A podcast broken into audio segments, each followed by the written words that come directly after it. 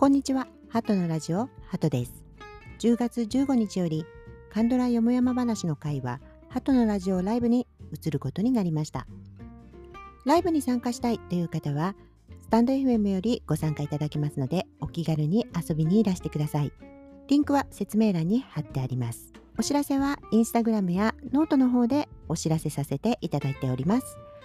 ライブでは最近見たカンドラやその作品にまつわる雑談をリスナーの皆さんとお話ししています。アーカイブは Spotify にもアップする予定ですが、すべてネタバレですのでご注意ください。それでは、ハトのラジオライブをお楽しみください。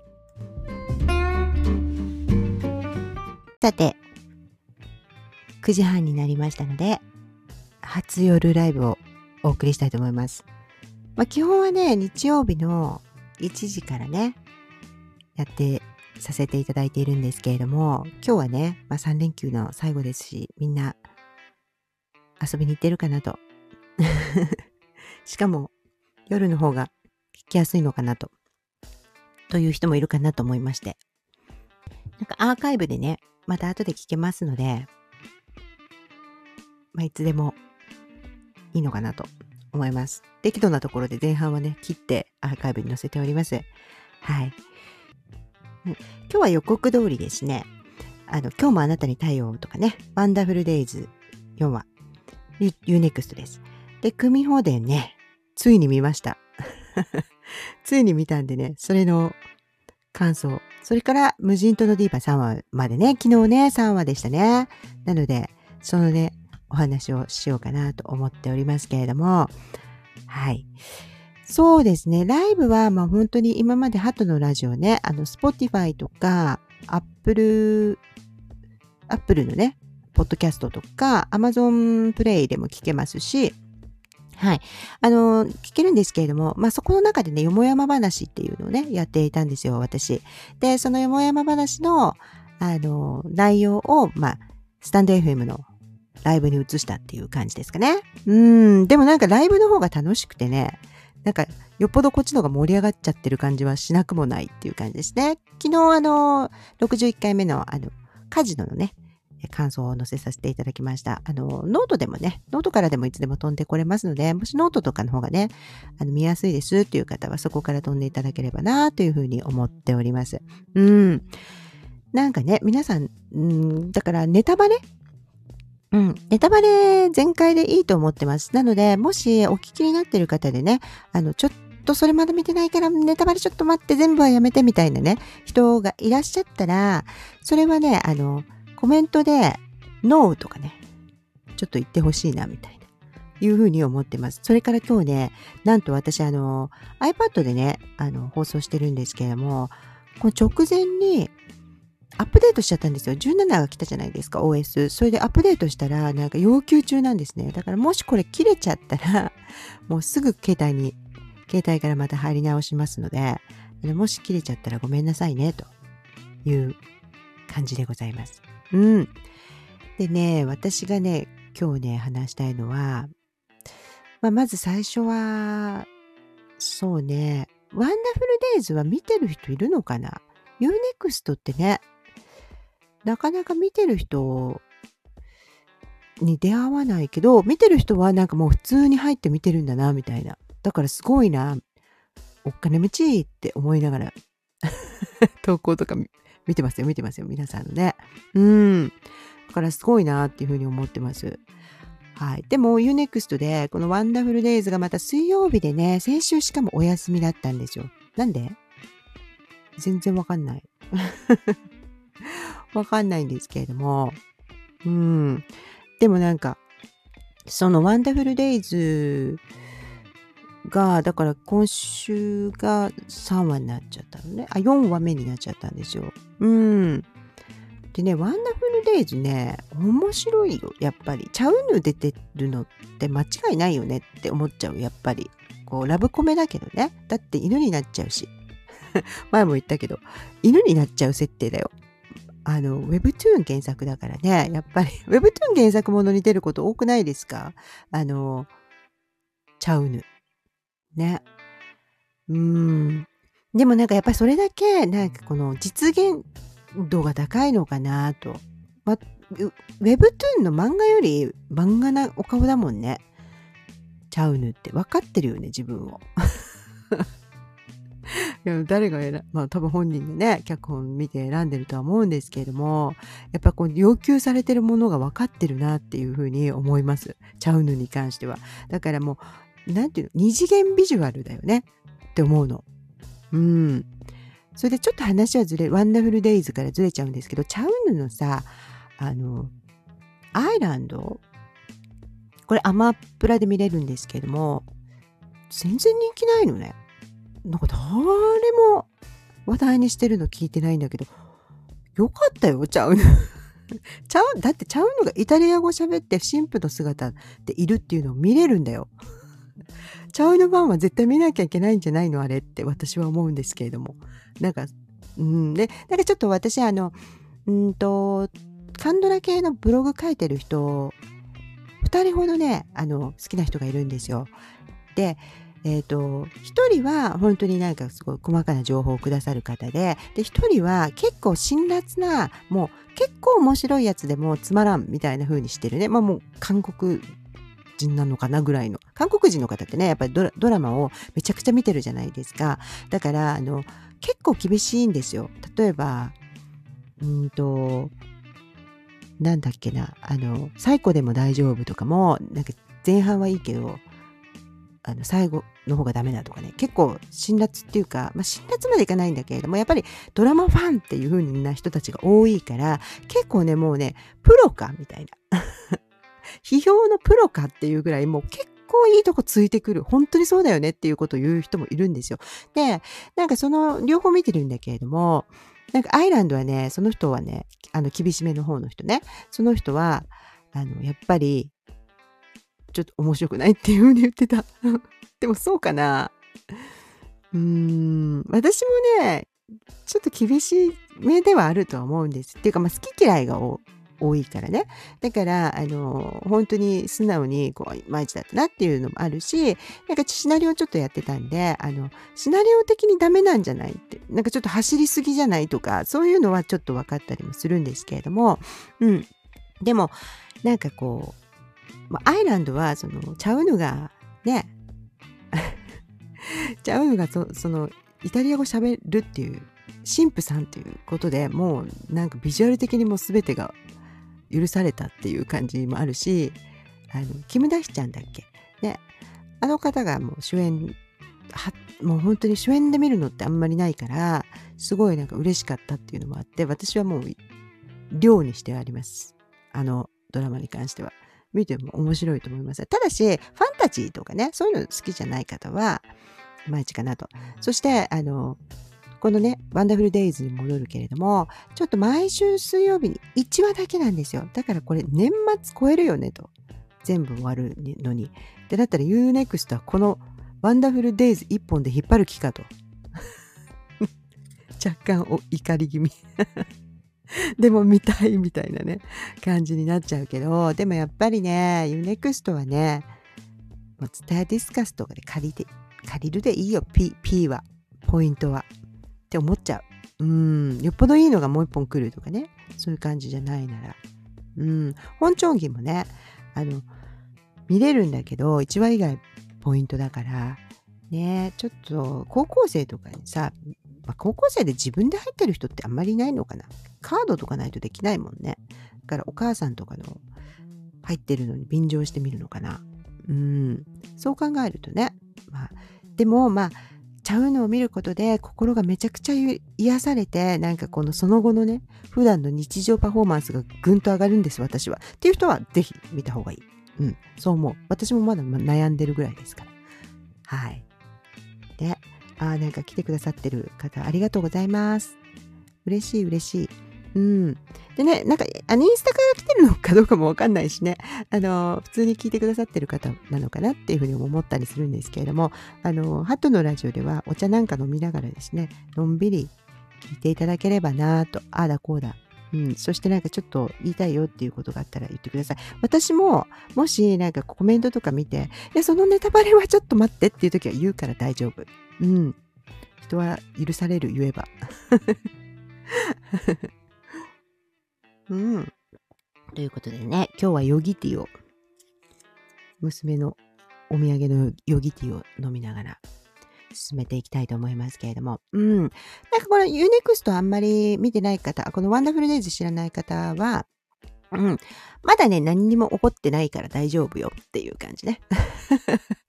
まあそうでもないけど、あの、好きな人にキス、あ、好きな人じゃなくて人とキスすると犬に変わってしまうと。深夜過ぎたらね。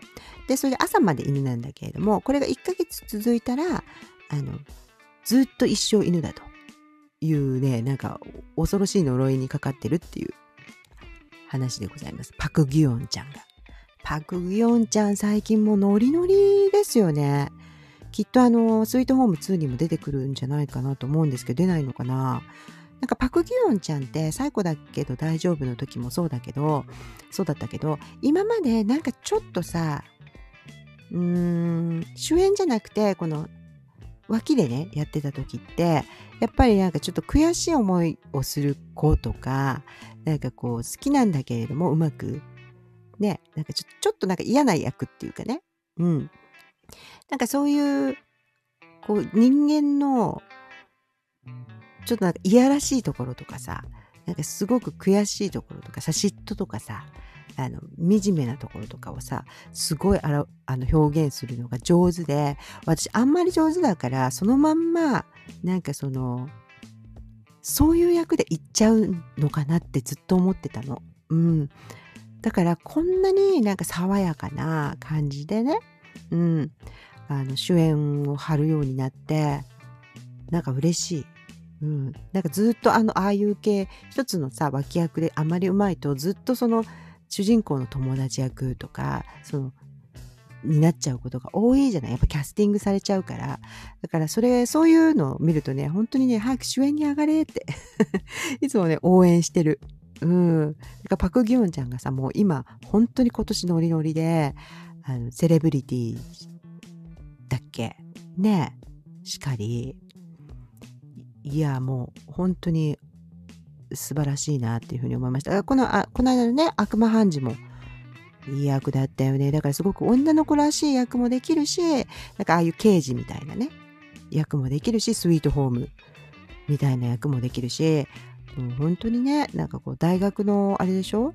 なんか大学広報誌みたいなのに乗ってさ、あんまり可愛いからあのキャスティングされた方ですよね。うん、だから、いや、本当に素晴らしいなというふうに思いますね。うん。あ、あありがとうございます。聞いてくださってる方ありがとう。うん。いつでもコメントくださいね。時々すっごい面白いコメントしてくれる人がいるんですけど。で、こんばんはです。今日はね、もう多分夜やるのはね、ほとんどないと思う。よっぽどみんなが夜がいいって言わない限り。私早寝早起きなんでね。うん。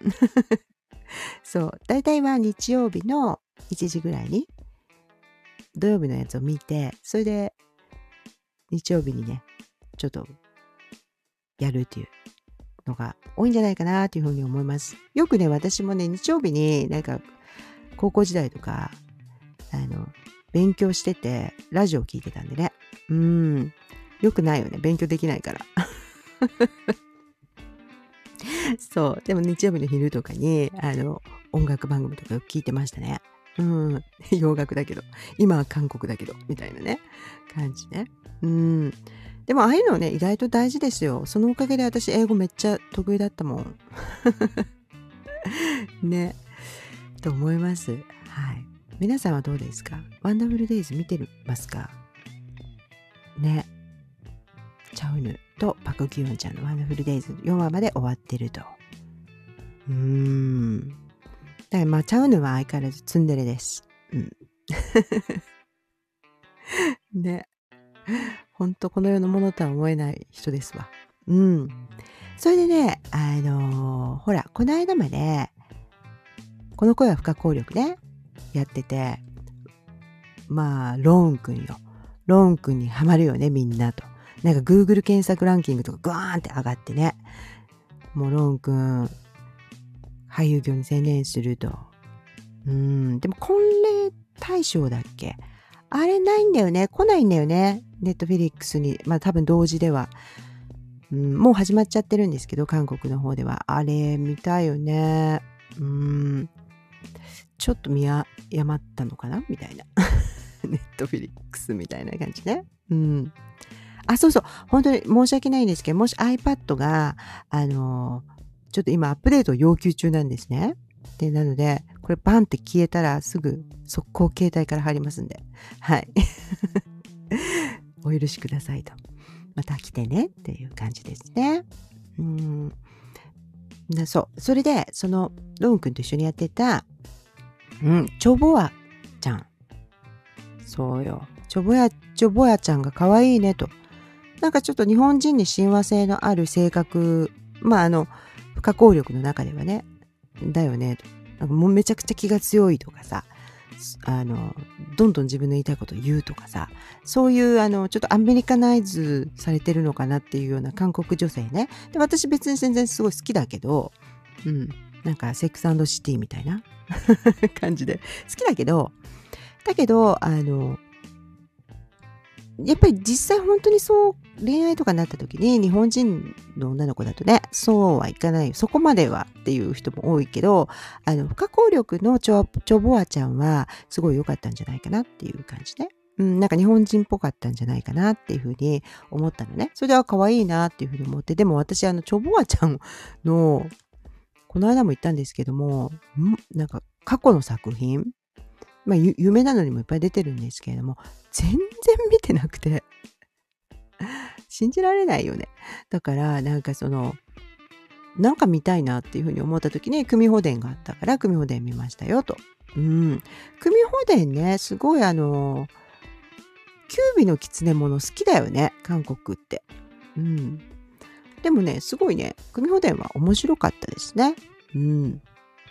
すごく、あの、キュービの狐さ、なんかさ、あの、まあ、ざっくりあらすじを言うと、なんかこの、昔ね、その死んでしまった、その恋人をなんかもう本当に何百年待ってる、待ってた、その、キュービの狐の、もう神の領域なんだよね、キュービの狐になるとね。だから、その、男性のキュービの狐がそのずっとその彼女を、まあ、何世代も超えてですねあの待ってるっていうお話ですよね。うん、そう。それでそれがなんかすごくあの、まあ、新鮮っていうほどでもねもうではないんだけれどもさだけどあのやっぱりこのチョボアちゃんが可愛いよねっていう。チョボアちゃんすごいいいなと。そして主演がさ、なんかイドンウクさんじゃない？イドンウクさんってあの、トッケビのね、死神役。もうトッケビの死神にしか見えない。だから、この世のさ、なんて言ったらいいの？ものじゃないから、韓国のドラマにしてはすごく洋風なお顔お顔だしね。うん。でもあの人笑うと可愛いね。すっごく。うん、それすごい思いました。この方もね、トッケビ以外ではあんまり見てないです、私は。でも恋愛ワードを入力してください。私大好きなんだけど、見てたんだね。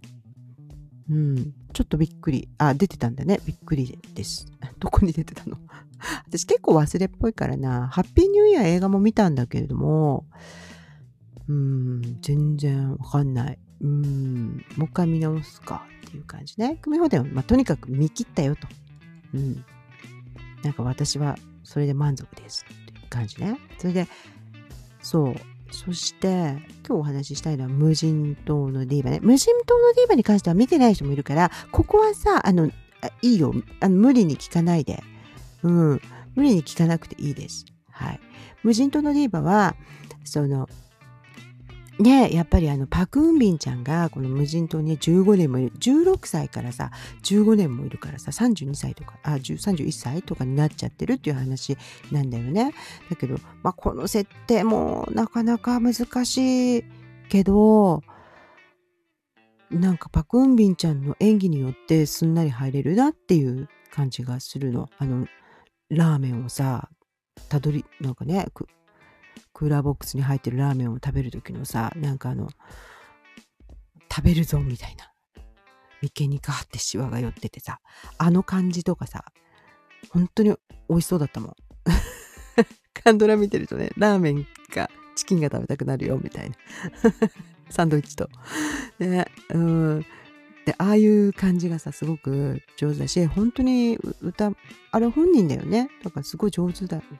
上手なんだね。それかまあ練習したのか。うん。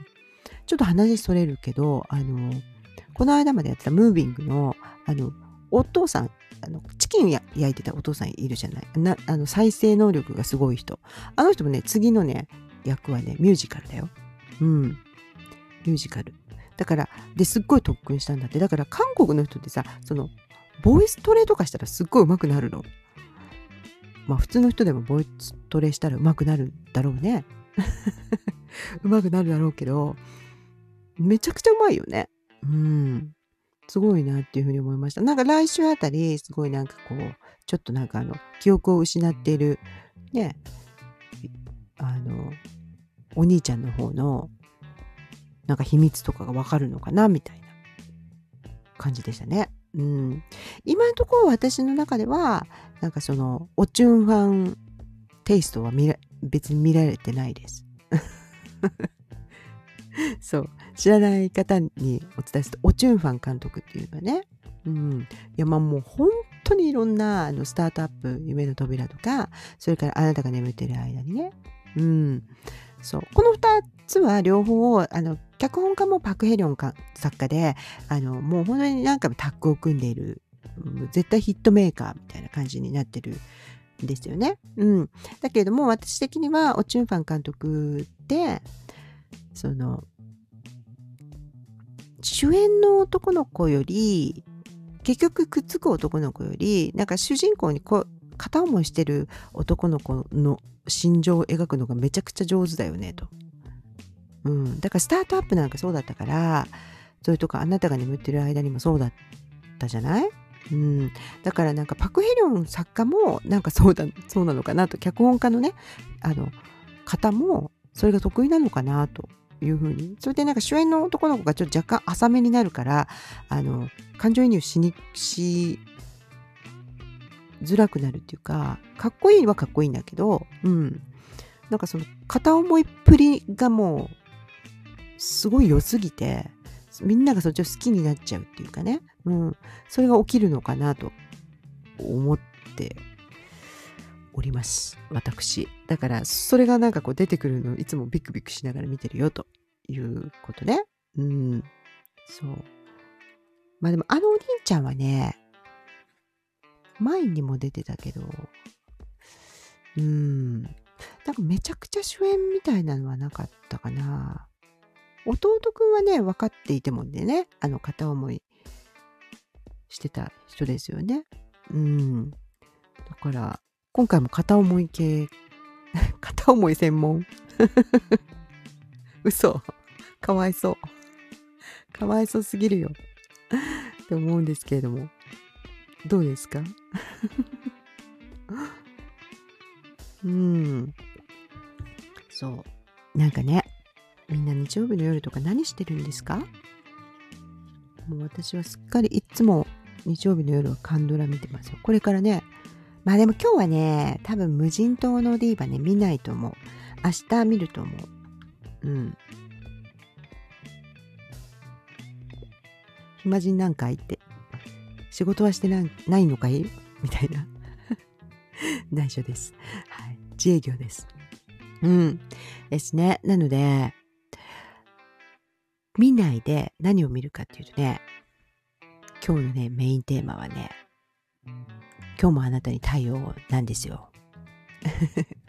いやー、なんかさ、この間までね、私、あの、UNEXT で、あの、ある人、あの、突然、ある日、滅亡が私の玄関にやってきた、だっけ？ソイングクの、とね、この、あの、今日も、あなたに太陽の、あの、パク・ボヨンちゃんが、主演でやっていた、あの、それを見てたんですね。ソイングクも私最近、あのね、ソイングクの、YouTube にハマってる。なんかさ、ソイングクってさ、心がないじゃん。あの、ひどい。心がない役多いじゃん。ね、あの、傷ついてる役っていうのかな。もう本当に傷ついてるも、ただ傷ついてるんじゃなくて、もうさ、あの、とことんさ、傷ついてて、なんかもうほとんど、世を憂いてるっていうかさ、うん。まあ、大敗しきってるっていうの そういうさ、あの、役が多いじゃない。うん、もう心を失っちゃってるみたいなさ。で、そういう役が多いのに、あの、YouTube はさ、めちゃくちゃ高青年なの。めちゃくちゃ可愛いのよ。うん、いつも食べてんだけど、なんか美味しいものをね。めちょったとか言って。そう。なんかあの、そのギャップになんか癒されるな、みたいな。そう。ね。うん。でさ、なんかその その、ごめんなさいね。なんかその、パクボヨンちゃんがやっぱり良かったから、その、気にはなっていた。うん。でも、他にもね、なんか見るものいっぱいあるし、そう、今日もあなたに対応、一挙、ね、12話一挙、放送？放映？うん。だから、あの、まあ、いつでも見れるしなとか思ってたんだけど、今年はさ、あの、私が思うにね、今年って本当にノーマークのやつが面白いのよ。もう、ネットウィリックス。で、あんまりなんかこれいけるみたいなやつは、ちょっと、最後、うんってなったりとかするの。でも、ノーマークだったやつこそが面白い。今年のネットフェリックス。まあ、11月は抜きね。だってさ、ね、マイレーモンとかさ、スイートホームとかさ、面白いに決まってるじゃんっていうね。あの、確約済みのやつはちょっと置いといて、でも、キョンソンクリーチャー来るの？キョンソンクリーチャーとか来たらもう、面白かろうが面白くなかろうがだもんね、もう。だけど、うん、だからこのノーマークだったのに、もう7話まで見ちゃった。あ、今週休みだったんですよ、私。うん。あの、自営業なんでね、年に3回、あの、休みをですね、1週間ずつ取るっていう。ね。うん。絶対そうしてるの。疲れちゃうから。そうなんです。ね。だから、それ見ちゃったの。7話全部。7話。あと半分。うん。あと5話とかかな。うん。12話だもんね。だけど、この精神科病棟を舞台にした、まあ、一人一人のね、精神病の人たちとの、その、この、ボヨンちゃんがさ、あの、看護婦、新米看護師としてすごい心が優しくってさ、思いやりがあるんだけれども、ちょっと容量が悪いみたいなね。うん。それで内科からあの子がいると仕事遅くなっちゃうから、もう仕事が他の人にしわ寄せが来ちゃうから、その、もう精神科に行ってもらおうみたいな感じでね、ちょっとこう、押し付けちゃったっていうか、あの、こっそりね、そっちに行ってもらえませんか？みたいな感じで。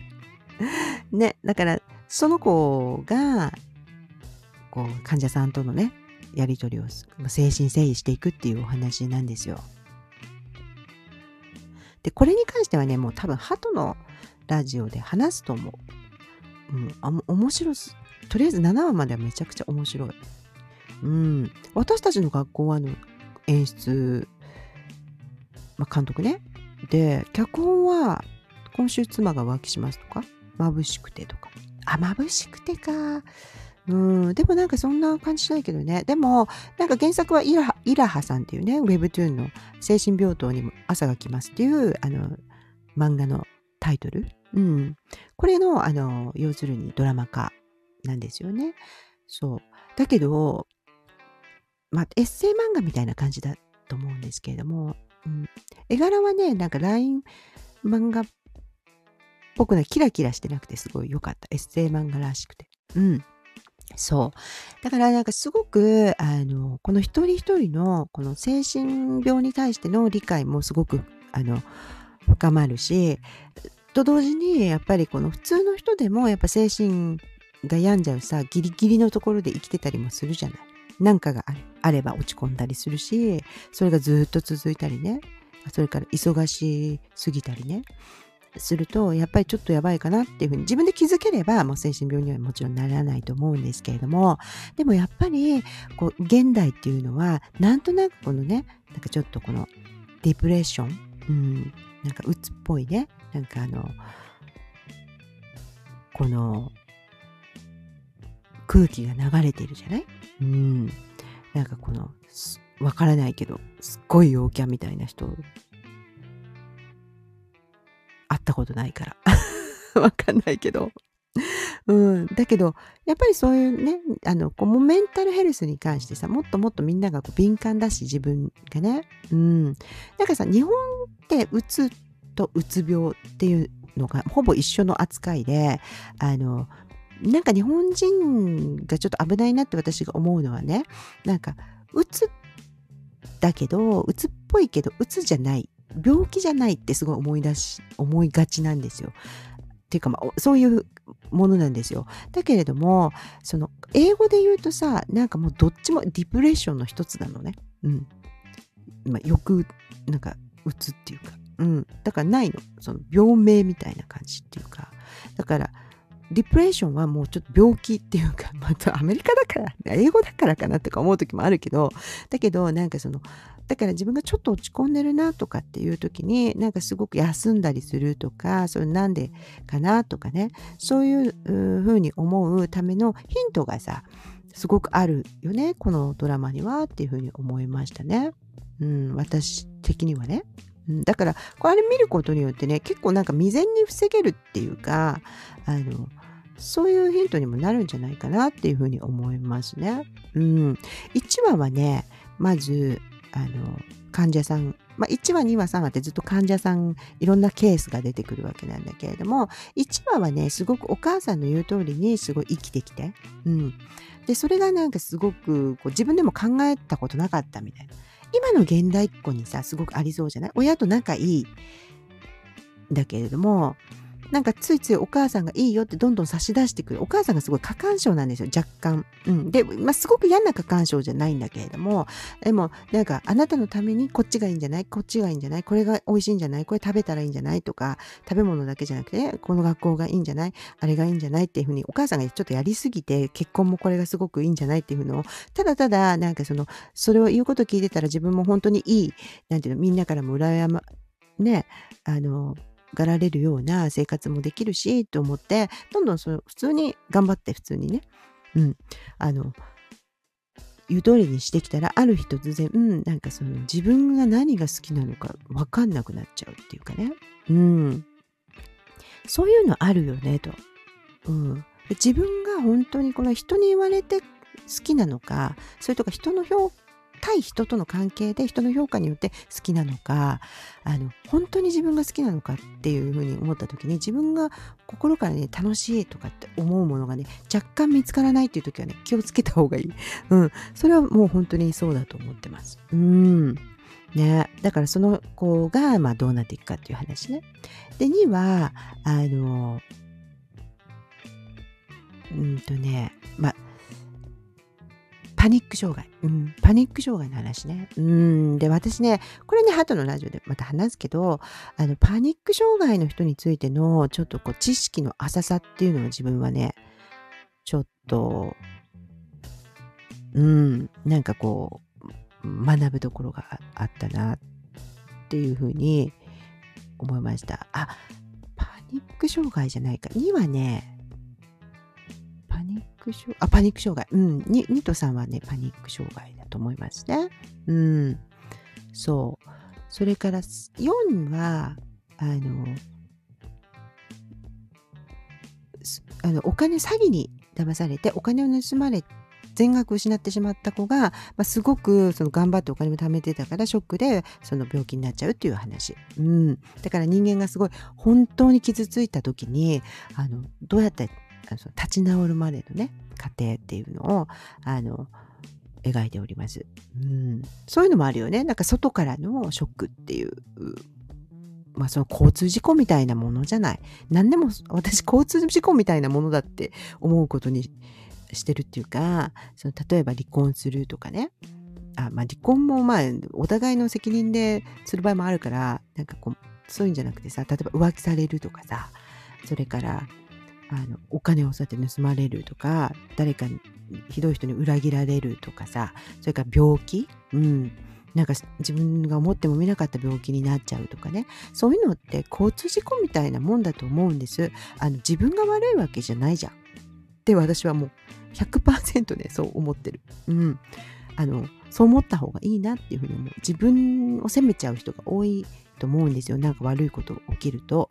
でもいや悪くないよ事故だようんだから事故のショックっていうのを癒した方がいいとは思うけれども、ね、自分に優しくした方がいいとなんか責任みたいなものをあんまり自分にその課さなくていいんじゃないかなと思いますね。うん。しか事故にあって、うん、なんかいつも子供で考えるんですよ。なんか子供がなんか、じゃ例えば、まあ、交通事故とかあってほしくないけど、なんかそういうのあったとするじゃない？なんで気をつけてなかったの？って怒る人いなくない？ってすごい思うの。あんまいるかもしれないけど。でも、それは違くないって思うから、かわいそうだよねっていうだけだよね。うん。アンラッキーなのはあなたのせいじゃないよって思っちゃう。うん。だからそこから、あの、きっと、ま、何かを学んで、ね、あの、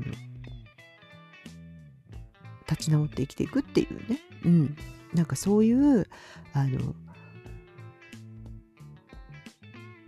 人生、うん、のなんか強さみたいなものをこの得ていくっていうこう、まあ、そういうなんていう設定を持ってる人だっていうだけだと思う。うんそうまあそういうのあるよ。うん、騙されちゃったりさなんかあるあると思う。私もありますよ。はい。なんか、事故ったなっていうことです。うん。私のせいじゃないです。はい。ね、えー、で、5話はね、5話ね、泣いちゃった。いや、もう、本当に身につまされた、5話は。うん。心の黄色信号って言って、タイトルがね、あの、娘がいじめにあってちょっと様子がおかしくなっちゃうんですよだから精神科に来たら先生にお母さんが入院したらどうですか？みたいに言われちゃうの。お母さんがちょっと様子がおかしいってことに先生が気づいてくれるんですよ。うん。で、お母さんはね、すごくこう、家事も、あの、育児も、あの、娘中学生なんだけど、育児も、あの、お家のことも、仕事もめちゃくちゃ頑張ってるお母さんなの。うん。でもめちゃくちゃ忙しいの。で、同時にその患者さんとは別に看護師さんの不調さんみたいな人がいるんですよね。で、その不調さんも同じ状況だっていう、この2人の状況が、この、あのシンクロして書かれていくのね。並並行で。うん。それがすごい上手だった。うん。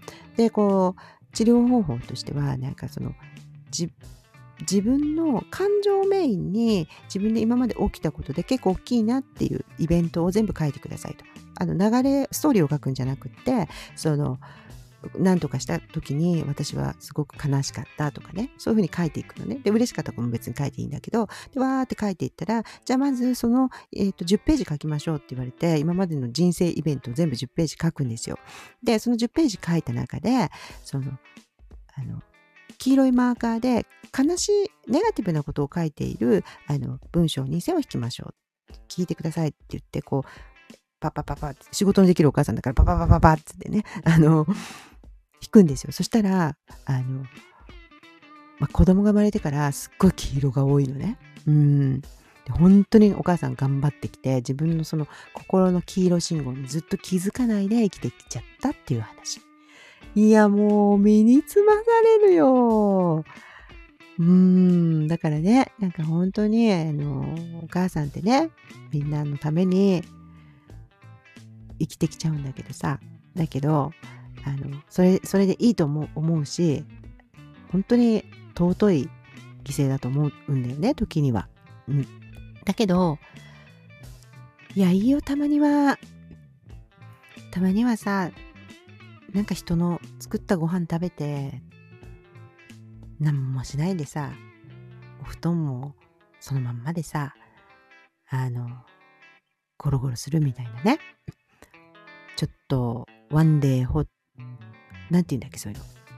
ホカンスねホカンスに行くみたいなさ。まあほらみんなにがやってくれないかなって思うとさイラッとするからさ。ちょっとあの本当にあのへそくりでさ 行ってきますって言って。あり。うん。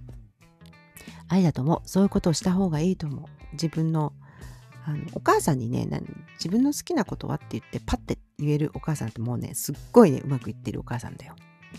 そう思う。だからもう楽しいことやってますみたいな。もちろんねみんなカンドラを見てねリフレッシュみたいなのあります。ありますよ。だけどやっぱりね時々はあの近くの温泉に行くとか。私もね近くのホテルのあの温泉に行きます。たまに一人で。うん。あのそこはねそんなにしないですから。うん。あの何時間いてもね1200円とかそんな感じなんで。いやもう本当にねあこれやばいな疲れてるな仕事しすぎてるなとかって思ったら行くようにしてますね。うん。なんかこれ同じ話ハトのラジオの方でしちゃいそう。うん。けどいい。このこれはねとても面白いから。うん、でもう一人はなんかすごく受験の話ね。何回も何回も公務員試験を受けてるんだけれども落ちちゃうみたいな話。うん。でそれでねもうなんかすごい妄想の世界にこう住んでるみたいな人とのあのやりとり。これはねちょっとね結末は言わない、うん、だけどもすごくあの身につまされるよね。それもやっぱ受験戦争がすごいからさ。うん、今日本はね、そこまでじゃないんじゃないかな。いろんなあの受験方式があって子供も少ないし、ね、あの、と思いますね。高校生なんかはね、まあ、当の当事者たちはね、すごい普段から勉強し、すっごいしなくちゃいけないから大変だなって思うかもしれないけれども、ね、でもやっぱり、うん、どうなんだろう。まあ大変だよね。大変だと思う。頑張って。ね。そう。2学期は大変だよね。うん。イベントが多いのに。ね、長くてテストも長いしっていう感じでね、大変だと思います。うん。でもね、本当に自分がね、あの、の目的をね、なるべく早く見つけて、どういう生活したいかとかね、どういうふうに生きていきたいかとか、どういう、何て言うのかな、どういうことやってる時が自分はすごく苦じゃないかみたいなことを早く目に見つけるといいんじゃないかなっていうふうに私は思っています。だってずっと続けてたらもう今日行きたくねみたいな日あるから絶対に。あもうあとうわなんか変な人入ってきたみたいな。もうこの人と毎日仕事するのもう大変超もう難しいとかっていうねあの絶対起きるかそんな起きないわけないんだからそういう時でもまあこの仕事はなんかずっとできるなみたいな 仕事自体はあの全然あの苦じゃないなみたいな、うん、そういうねあのもの見つけるといいと思うどんなパターンでもうんどんなパターンでもいいと思う、うん、このこと考えるのが好きとかそういうのでもいいしなんかあのとにかくパソコンいじってるのが好きとかでもいいしなんかこうねいつも目に触れるもの長時間目にしなきゃいけないものだからね、うん、それが好きだったらそれであの仕事はね、ずっと続けていけると思いますね。うん。別に自分で仕事してもいいし、従業。うん。と思います。ここから先はね、私もね、見てないから、あの、全部見終わったら、ハトのラジオでね、またお話ししようかなっていうふうに思います。とにかく、まあ、なんかね、パクボヨンちゃんもね、大人になったなっていう感じがすごくあの思います。うん、精神的にねなんかそのものすごく辛い人とかは見ない方がいいのかもしれないなっていうふうに私も思うんですよ。うん、だけどなんか本当にちょっとあの働きすぎてちょっとうつ気味だよとかそういう人たちは元気になれるんじゃないか逆にっていうふうに思いますけどね。うん、一緒になんか癒されていくヒーリングなあのドラマだよねっていうふうに思いますね。うん。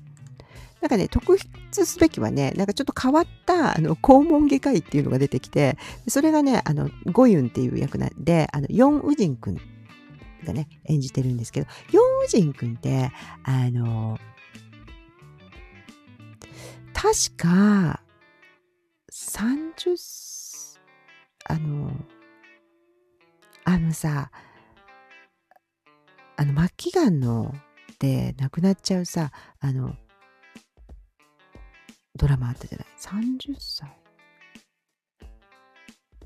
?39 歳だっけ？ねあのドラマに出てきた気がするんだけどなうん。と思います。その時もね、こう、印象の人だったけれども、ここではね、とてもいい役です。あの、恋人役っていうかね。うん。なっております。で、チャンドンユン君っていう、ソンユちゃん役のチャンドンユン君っていう男の子が出てくるんだけれども、この子さ、いや、なんかいろんなのに出てるらしいけど、私あんま見てなくて、あの、もう、嵐の大野くんにしか見えないんだけど。うん、というだけです。はい。そしてあの、ね、私たちのブルースの私の大好きなイ・ジョンウンさんが出ておりますので、イ・ジョンウンさんね、あの魚屋の社長さんよ。うん。っていうかまあ、あの、イ・ジョンウンさんってさ、私たちのブルースだけじゃなくて、もえらいいろいろ出てるからね、あの、なんとも言えないんですけれども、これが看護婦、看護師、ベテラン看護師、まあ、看護婦長みたいな感じだと思うんだけど、あの、ね、一番偉い人として出てきます。ね、あ、ごめんごめん。私たちの、そうだね。私たちのブルースにも出てて、海町ちゃちゃちゃんにも出てるっていうさ、なんか ダブルブッキングでいいのかいみたいなね。それぐらいすごいよね。なんかずっといつも何かに出てるっていうね。感じでございます。はい。なのでね、あの、この辺の、あの、ベテラン組のサポートっていうのがすごく良いと思う。聞いてるし、あの、あのそんなに派手なお話じゃないけども、うん。でも、うん、すっごくいいドラマだなと思いますので、あの、後半これをね、あの、マイデーモンまではこれを追っていこうかなというふうに思ってますね。はい。皆さんなんかあの、コメントないけどありがとう。本当に、ただ聞いてくださってるだけでありがとう。今日はね、珍しくね、1時間ぐらいね、やっております。うん、でもね、そろそろさよならしたいと思いますけれども こう続き見なくちゃいけないし ね。だから、あの、ぜひぜひね、あの、皆さんも、こういう時に来てほしい。なんか私、無人島のディバ4見てめっちゃ話したいんだけど、ネタバレダメじゃん。ね。リテラシー的に。ネタバレしちゃったら悪いもんって思ったら、土曜日の分だったら、次の日にネタバレ、ここでは許可いたします。私も見てるしねっていう。で、嫌な人は、ノーノーノーと、ちょっと待った、みたいなね、のをコメントするっていう、こういうルールでいかがですか？そうすればみんな、ね、この何て言うんですか、王様の耳はロバの耳的な？感じでね、あの、すっきりできるんじゃないかなっていうふうに思いますね。はい。なので、ぜひぜひ、あの、また、来週はね、日曜日のお昼ぐらいに、あ、1時ぐらいにね、やれたらやりたいと思います。あの、えっ、ー、と、スタンド FM と、えー、ノートと、インスタストーリーと、スレッド？うん。X がね、私苦手でね。そう、まあ、やった方がいいんだけどね。宣伝とかってさ。うん。だけど、まあ、あの、そこではね、あの、必ず前日とか、その当日の朝とかに何時からやりますよっていうのをね、宣伝します。もちろん何時に希望しますみたいなのがあれば、ちょこっと言っといたらいつかね、そんな、皆さんの声が多ければ、その時間帯に変更するかもしれませんので、フレキシブルにやっております。たけんちゃなということで。何でも大丈夫。うん。はい。ということで、今日は本当にね、ありがとうございました。あの、またね、来週、ぜひぜひお待ちしておりますので、はい。今日はハトのラジオ、ライブ、夜バージョンということで。なんかね、今、今来てくれた人、ごめん、ありがとう。もうそろそろ終わろうかなと思ってるの。ありがとうございます。はい。でね、アーカイブ残しますので、すぐにじゃないと思うんですけれども、はい。今日はね、えー全体的には、あの、組放電と、無人島のディーバの3回目？うん、3番目の、あの、お話と、それから、ワンダフルデイズ。ね。それから、今日もあなたに太陽が素晴らしいよっていうお話をさせていただきました。ぜひぜひね、えーまたお会いできたらと思いますので、次回ね、またお会いしましょう。うん、ごめんね、来てくれた人。うん、じゃあね、See you!